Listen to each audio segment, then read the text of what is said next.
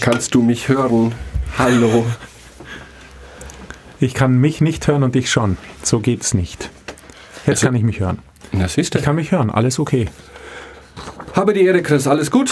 Mix, grüß dich. Alles okay. Vielen Dank.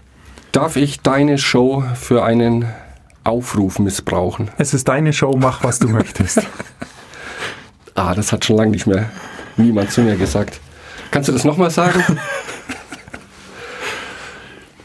Ein Aufruf, ja. ähm, für alle, die da draußen zuhören. Ich bin auf der Suche nach jemandem, der sich gut mit Internetmarketing auskennt. Facebook, LinkedIn. Was gibt's da noch? Instagram. Meine ich ernst. Ich möchte meinen Kurs verkaufen und brauche da Hilfe. Wenn jemand Interesse hat, er muss natürlich sich mit Facebook und Co. gut auskennen. Am besten noch Englisch können, weil das Ganze wird auf Englisch laufen. Soll sich bei mir melden. Die Frage ist, welche Adresse habe ich? mw.kosok.de. Stimmt das? Du möchtest deinen mw.kosok.de, würde ich sagen. Gut. Du möchtest deinen Kurs verkaufen. Was für einen Kurs? Ich weiß, was für einen Kurs, aber sonst niemand. Ich habe einen Online-Kurs geschrieben zum Thema Übersetzen mit der Software STL Trados Studio auf Englisch. Der ist fertig, veröffentlicht, aber das nützt nichts, wenn niemand davon weiß. Und ich habe tatsächlich keine Lust, mich da in die Facebook-Tiefen zu vergraben. Ähm, deswegen ist das ein ernst gemeinter Aufruf oder einen Assistenten, eine Assistentin, ähm, die mich unterstützen kann. Wäre auch schön, sich bei mir zu melden. Wie gesagt, Voraussetzungen wären gute Softwarekenntnisse für alle gängigen Internetprogramme, WordPress und Co. Englisch wäre gut. Und ansonsten mich kontaktieren und dann können wir sicherlich einen guten Deal, eine Win-Win-Situation für alle aushandeln. Super. Und ich würde mal sagen, du stellst einfach bei uns auch noch einen Link auf die Homepage ähm, in die Shownotes von dieser Sendung. Dann kann man auch da nochmal gucken. kosokpodcasts.de slash keine minus Zeit. kosokpodcasts.de slash keine minus Zeit. Da ist immer der Link zu unserer aktuellsten Show. Bei dieser Show dann der Link zu Diamix direkt. Wer mit dir Kontakt aufnehmen möchte, kann es über die Seite tun. Wir haben dort unsere Shownotes zu den Sendungen. Wir haben Links zu den Büchern, die wir besprechen. Wir haben Links zu allen Specials. Da fällt mir ein, wir können mal wieder was über den Airstream verlinken. Oh ja. Mein Airstream-Projekt. Ähm, Wie kommst du da voran? ähm, sagen wir mal so, also es ist ja ein Langzeitprojekt für den Reverse-Kalender. Oh ja. Und ähm, Bist du im Plan? nein, aber Keine Zeit. lass, mich, lass mich kurz überlegen. Nein, ich bin nicht im Plan. Ähm, ich bin nicht im Plan und nichtsdestotrotz hilft mir der Reverse-Kalender sehr. Die Idee war ja damals, ähm, sozusagen alle Arbeitsschritte, die notwendig sind, um dieses Projekt zu beenden, von hinten her zu planen. Also Ziel ist es, es ist kurzum, wer die äh, alte Sendung nicht kennt, ich habe mir einen total runtergerammelten alten Airstream Tradewind aus den USA besorgt, bei dem wirklich alles kaputt war. Das ist dieser schöne Aluminiumwohnwagen. Es war alles kaputt, außer die Aluminiumhülle. Und äh, jetzt geht es darum, die Kiste so weit aufzubauen, dass wir, und das war eben das Reverse-Kalender-Endziel, im Sommer damit in Urlaub fahren können. Der Sommer rückt unverrückbar näher und ähm, durch den Reverse-Kalender wusste ich dann immer, okay, wann muss der Ausbau gemacht werden, wann muss TÜV, wann Fahrgestell, was auch immer. Und ich bin nicht im Plan, aber ich habe etwas Puffer in dem Kalender und es ist noch nicht hoffnungslos. Und es hilft mir immer noch sehr, weil ich immer einfach immer sehen kann, okay, was ist welche Deadline. Und es ist ja ähnlich wie ein Gantt-Chart, haben wir ja schon mal besprochen. Ich weiß, wo können sich Dinge überschneiden. Und es ist gut. Und wir haben jetzt eigentlich alles fertig, mm, was die ähm, Dinge angeht, die nötig sind, um den TÜV zu machen. Also die größten Hürden sind geschafft.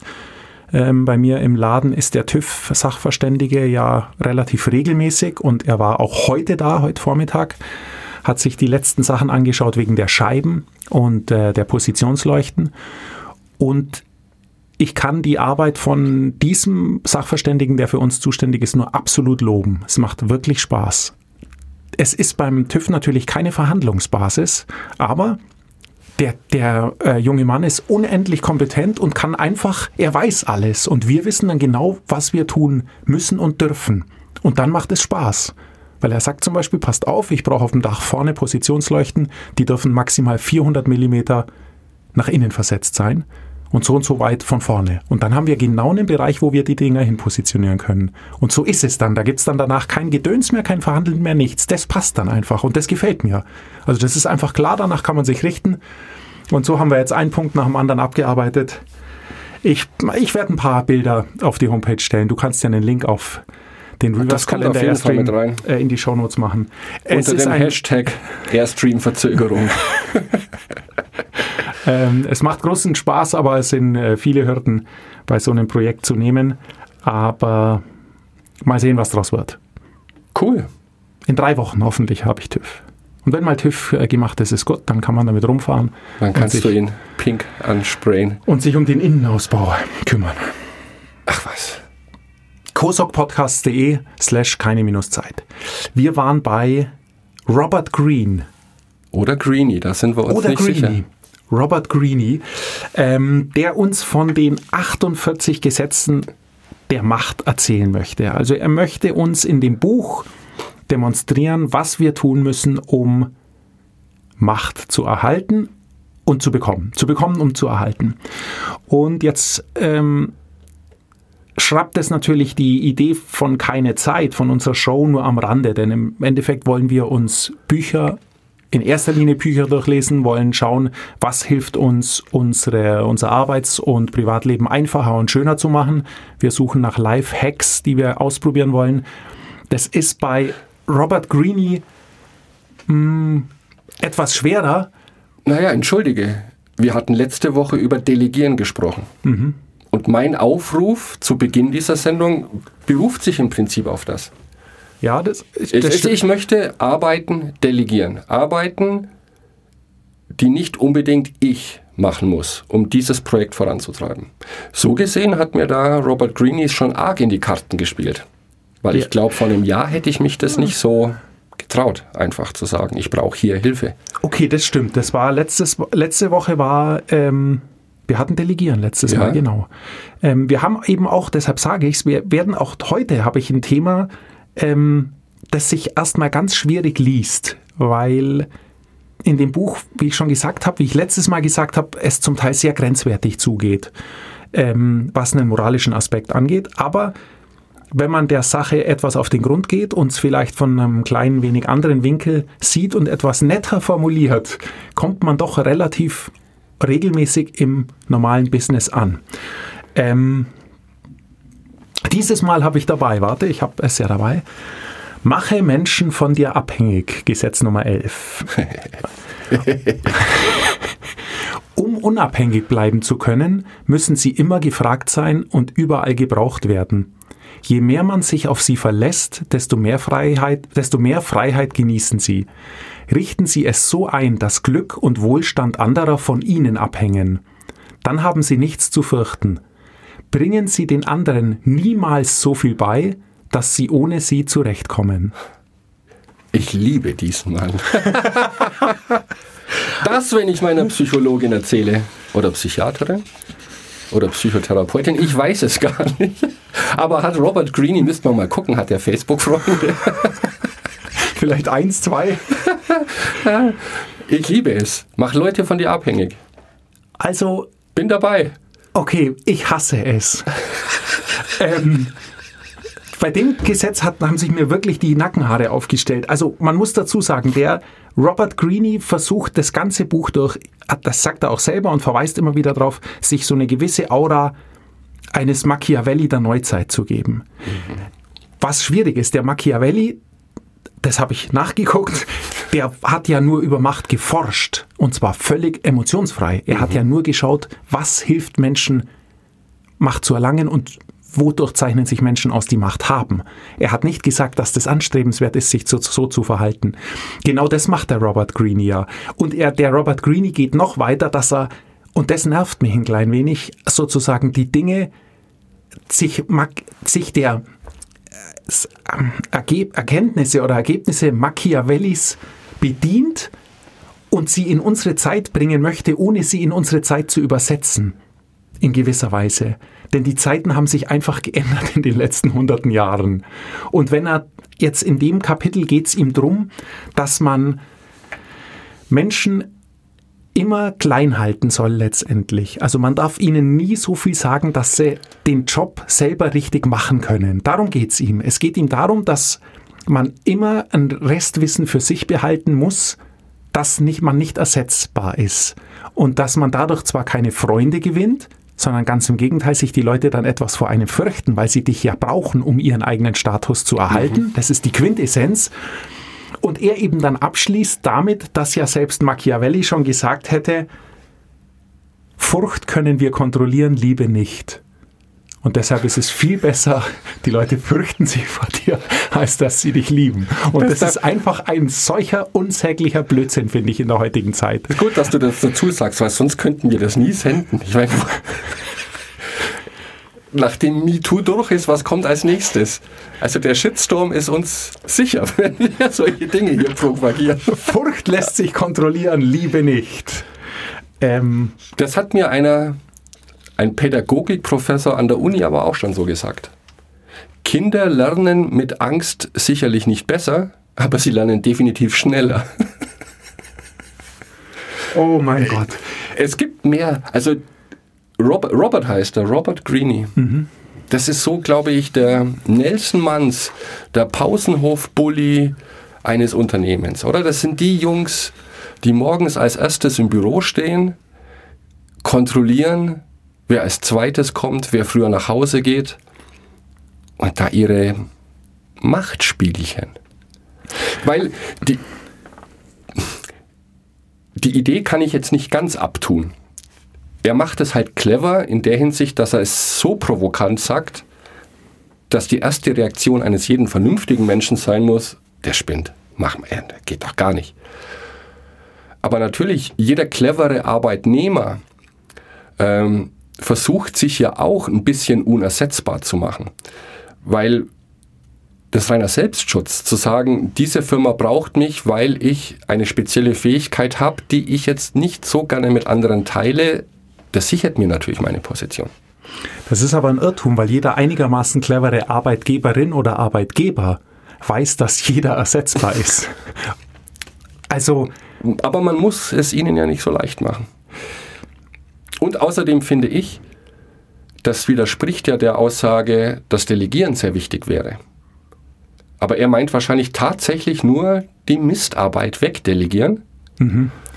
die Lorbeeren für sich behalten und das Wissen auch für sich behalten.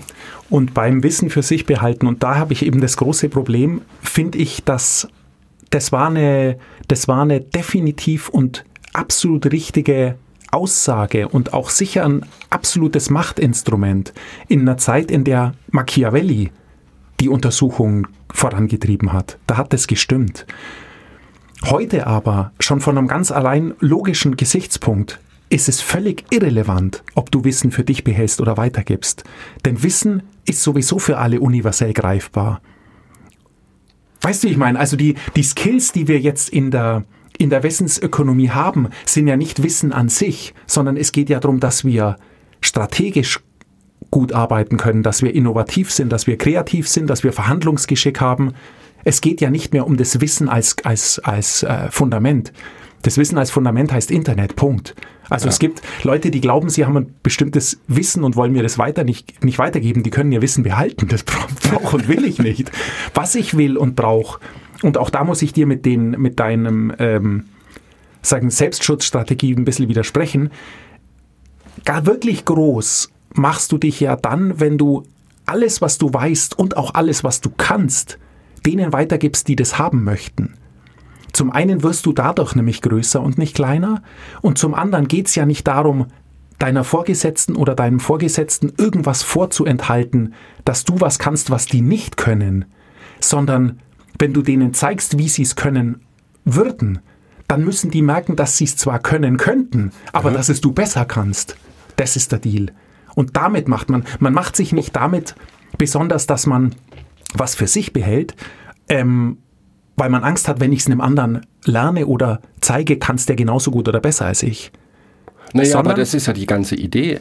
Ja, Jetzt aber das ist ja, ist ja Blödsinn. Du, es ist ja auch jeder Arbeitnehmer ähm, und jede Arbeitnehmerin muss ja nicht nur wissen, wie man das macht, sondern muss es einfach auch so gut machen, dass kein anderer Lust hat, sich da reinzuarbeiten, Okay. dass er es so gut kann. Oder einfach merkt, ich könnte das zwar auch tun, aber ich habe andere Dinge, die ich tun muss. Weil du würdest ja auch nie dein Unternehmenswissen verschenken.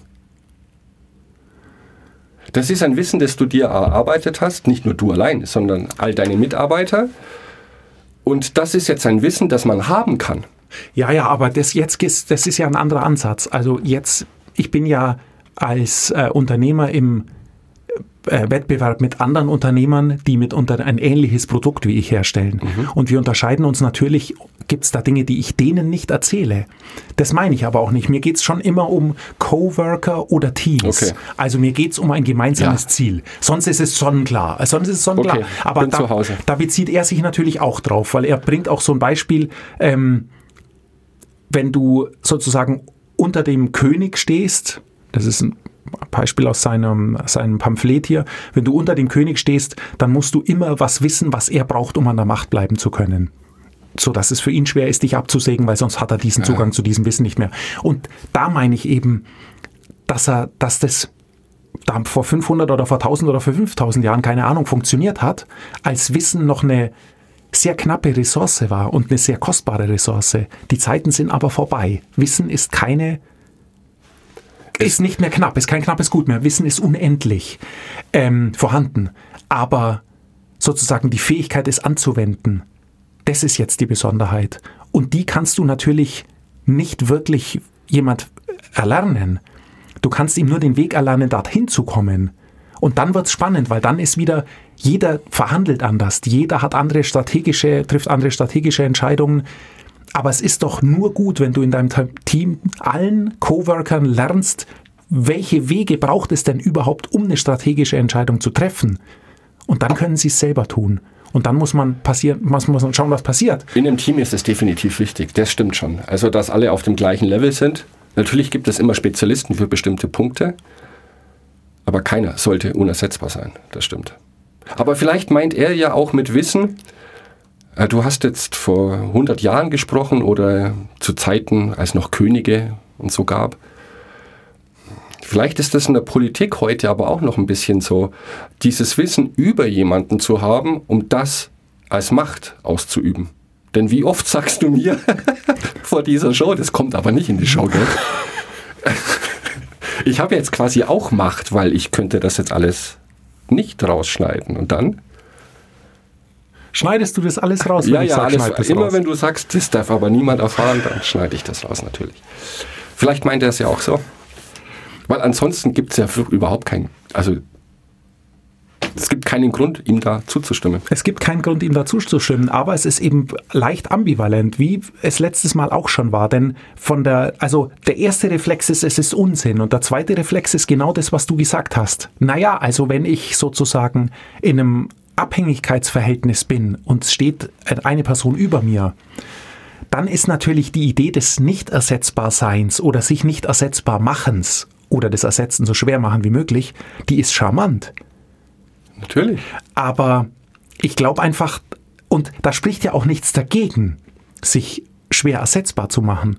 Nur wenn er meint, er kann das erreichen dadurch, dass er Wissen zurückhält über die Organisation, über Prozesse der Organisation oder was auch immer, dann meine ich einfach, ist er auf einem kompletten Holzweg. Und zwar, er liegt nicht nur, es klappt nicht nur nicht, sondern es ist sogar kontraproduktiv, glaube ich, weil eben, wenn du, wenn wir schon von Macht oder schwächen wir es ein bisschen ab von Ansehen, wenn wir schon sozusagen Ansehen anstreben, das tun wahrscheinlich alle, ähm, dann ist es einfach besser, in der heutigen Zeit sich positives Ansehen zu arbeiten und das macht man, indem man andere inspiriert, indem man andere abholt. Und wenn es dir vielleicht nur um Quantität geht, dann könnte es funktionieren. Du hältst die Leute klein, du sagst ihnen nur das Nötigste und die sollen schön abarbeiten. Aber wenn es dir um Qualität geht, dann wird es nicht mehr funktionieren, weil dann ist es nur noch Inspiration, mitnehmen, begeistern und das geht nur mit Teilen. Nur dieses Buch heißt ja die 48 Gesetze zur Macht. Ich fürchte, es geht ihm tatsächlich wirklich nur darum, Macht über Personen zu haben. Und Macht finde ich, es hat jetzt auch einen negativen Touch, dieses Wort Macht. Und es hat das zu Recht oder diesen Touch zu Recht, wenn es darum geht, Macht über Menschen zu haben. Aber Macht ist was Positives, nämlich die Macht, Dinge tun zu können. Und da habe ich jetzt von Robbie noch gar nichts Positives gehört. Die Macht zu haben, bestimmte Dinge tun zu können. Das ist ja etwas Positives. Genau, aber darum geht es ihm nicht wirklich, Ja, sondern es ist, es ist tatsächlich ähm, natürlich auch ein klein wenig schockerhaft aufgemacht, dass sich dann äh, Schnösel wie wir halt aufregen und sagen, das ist überhaupt nicht, das ist ja moralisch total verwerflich und und und. Ähm, und deshalb baut er ja auch immer wieder Dinge rein, die, die man die okay sind. Also er, er schweift ja nie, er, er, er sozusagen stürzt ja nie total ab. Ich habe es letztes Mal schon gesagt, packe Aufgaben mutig an, plan, plane alles bis zum Ende. Also es sind schon Tipps noch drin, die, mit denen man gut arbeiten kann. Ähm, was wir jetzt vor der Sendung auch nochmal gesehen haben, ähm, sag immer weniger als nötig. Gesetz Nummer vier. Ja. Damit wäre die Show beendet. Stimmt. Ist, ist natürlich ein blöder, eine blöde Stimmt. Regel für einen Podcast. Sage immer weniger als nötig. Ähm, da ist es ist so, ähm, ich habe auch das, das muss ich jetzt gar nicht anlesen, das kann ich ganz kurz so ähm, umschreiben. Er hat zwei Dinge. Ähm, zum einen äh, auch da wieder, es verleihe eine Aura der Macht, wenn man die Leute immer im Unklaren lässt. Wir sind also nah an unserem Eingangsthema dran. Ähm, je weniger du sagst, je kryptischer du es machst, desto ähm, weniger wissen die Leute von deinen Absichten und desto weniger können sie gegen dich etwas unternehmen. Okay. Stimmt. Er sagt allerdings ganz am Schluss auch, das Schöne an, je weniger man sagt, ist, dass man einem auch eben nicht Blödsinn rausrutschen kann. Und da ist wirklich was dran. Also schon mal ein absoluter Hack, der jetzt damit schon direkt auch zu tun hat, ist in der Verhandlung nichts zu sagen. Ja, Das ist der Deal. Also das ist das Schwierige aber. Genau, Stille tut unglaublich weh, speziell am Telefon, aber ähm, wenn du einfach es schaffst, für ein paar Sekunden die Lippen zusammenzukneifen, dann wird dein Gegenüber zu sprechen anfangen. Nur um die, weil die Stille nicht auszuhalten ist. Und es ist tatsächlich, es verleitet dann sehr dazu, Blödsinn zu reden. Und in einer Verhandlung, in der es ernst zugeht, ist das wirklich ein mächtiges Instrument. Jetzt kommen wir am Boden an, hey, jetzt hat er uns soweit. Es ist Aber- tatsächlich ein mächtiges Instrument. Ähm, es reicht ja, das zu sagen, was wichtig ist. Nur, und klar, wir machen das jetzt hier nebenberuflich sozusagen. Wir reden mehr, als unbedingt nöt notwendig ist. Wir reden uns ja um Kopf und Kragen. Um Kopf vor Kragen. Ja, aber das stimmt. Ähm, Schweigen ist tatsächlich ein äußerst mächtiges Werkzeug, wenn man es gezielt einsetzt. Ähm, aber man muss natürlich auch die jeweilige Situation im Hinterkopf behalten, wann man tatsächlich ähm, den großen Schweiger spielen möchte. Weil da geht es tatsächlich um Macht. Das ist ja auch in Vertragsverhandlungen äh, ist auch meine Erfahrung. Wer zuerst spricht, hat im Prinzip schon verloren. Ja, Wirkt unsouverän, wirkt unsicher. Ähm, deswegen ist es immer gut, finde ich generell. Ich mag es lieber, Fragen zu stellen, als Antworten zu geben. Das liegt natürlich daran, dass ich nicht sehr viel weiß. Aber Fragen ist auch eines dieser ganz mächtigen Werkzeuge neben Schweigen, finde ich, wenn es darum geht, um geschäftliche Partnerschaften. Einfach so lange fragen, bis wirklich alles zu 100% klar ist. Und dann greift, finde ich, sehr gut die Regel von Robert Greene zu sagen, sag dann aber auch nicht mehr, als wirklich notwendig ist. Das ist kein Ja, aber. Das ist somit das Schlimmste, was man sagen kann. Du weißt aber aus eigener Erfahrung, wie schwierig und wie anstrengend Ja, ich schaffe äh, das, sein nie, kann. um Gottes Willen. Ich weiß nur, dass es richtig ist und ich weiß, wann ich über den Tisch gezogen wurde und warum. Und ärgerst dich dann. Weil ich die Schnauze nicht gehalten habe. Ja, genau. Was aber was einfacher ist, aber fast genauso wichtig ist aber, und da sind wir auch nochmal bei dem Thema, ist ähm, Emotionen im Griff zu halten. Weil da würde ich sagen, ist Schweigen wirklich Gold. Wenn du nicht cool bist, dann ist es wichtig, nichts zu sagen.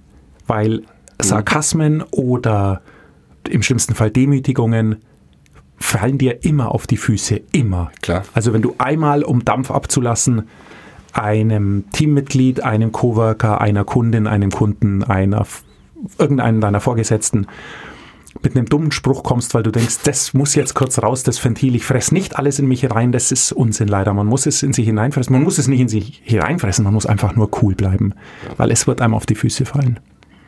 Immer, deshalb schweigen.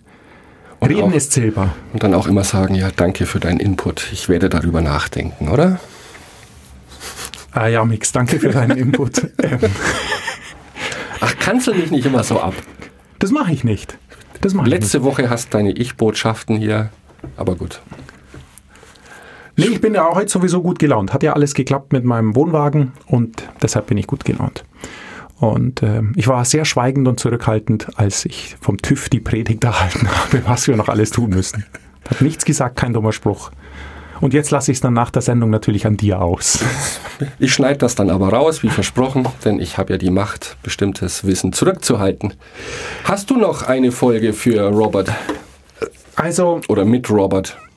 ich glaube, es ist ähm, jedem, den es interessiert, rate ich an, was du letztes Mal auch schon angesagt hast, sich mal die Reviews der Leser auf ähm, Internetplattformen, äh, auf denen man Bücher kaufen kann, durchzulesen. Es ist sehr lustig, sehr vielseitig und es spiegelt einfach ähm, den gesamten Querschnitt ab von 0 bis 0 bis maximale Punktzahl von das ist das Beste, was es gibt, bis ähm, das ist der Soziopathenratgeber Nummer 1.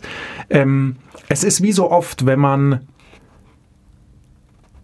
s- sowas lesen möchte, sollte man es tun, weil man dann zumindest weiß, was auf einen zukommen kann. Und weil es sind tatsächlich natürlich Dinge, die einem im Geschäftsalltag und manchmal, wenn es ganz blöde lauf, läuft, auch im privaten Alltag begegnen.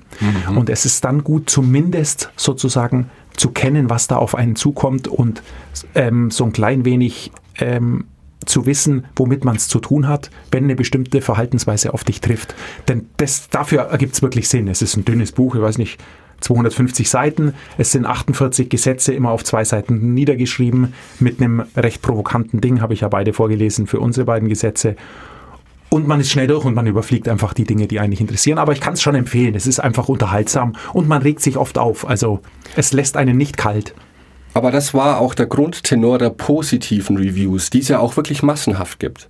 Zu sagen, man muss dieses Buch verstehen. Es geht nicht darum, oder die Leser interpretieren das so, es geht nicht darum, diese Gesetze anzuwenden, sondern zu durchschauen. Mhm, genau.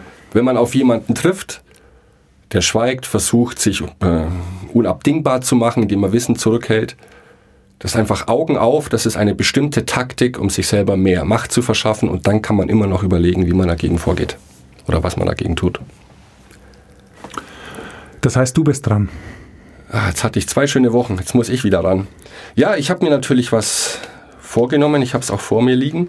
Und lustigerweise, ich habe mittlerweile 50 bis 60 Bücher, die alle Kandidaten für diese Show sind. Und ich habe heute, bevor ich zu dir gekommen bin, nochmal nachgezählt. 15 davon haben die Farbe Gelb. Hat Oh. Gelb eine bestimmte Bedeutung? Also ich habe ein ganzes Regal, eine Reihe nur mit gelben Büchern. Es Zu, gibt, zu diesen Themen hier. es gibt gelbe Bücher aus meiner Schulzeit von Reklam. Drum hasse ich. Ich hasse. Und das Telefonbuch Hass. ist gelb. Alle Bücher, die gelb sind. Aber ich mache es jetzt wieder ein bisschen konventioneller, weil ich möchte wieder ein paar Hacks mit dir ausprobieren. Und ich hoffe, dieses Buch hat welche zu bieten. Das Buch heißt The One Thing, auch auf Deutsch. Von Gary Keller und Jay Papasan. The One Thing.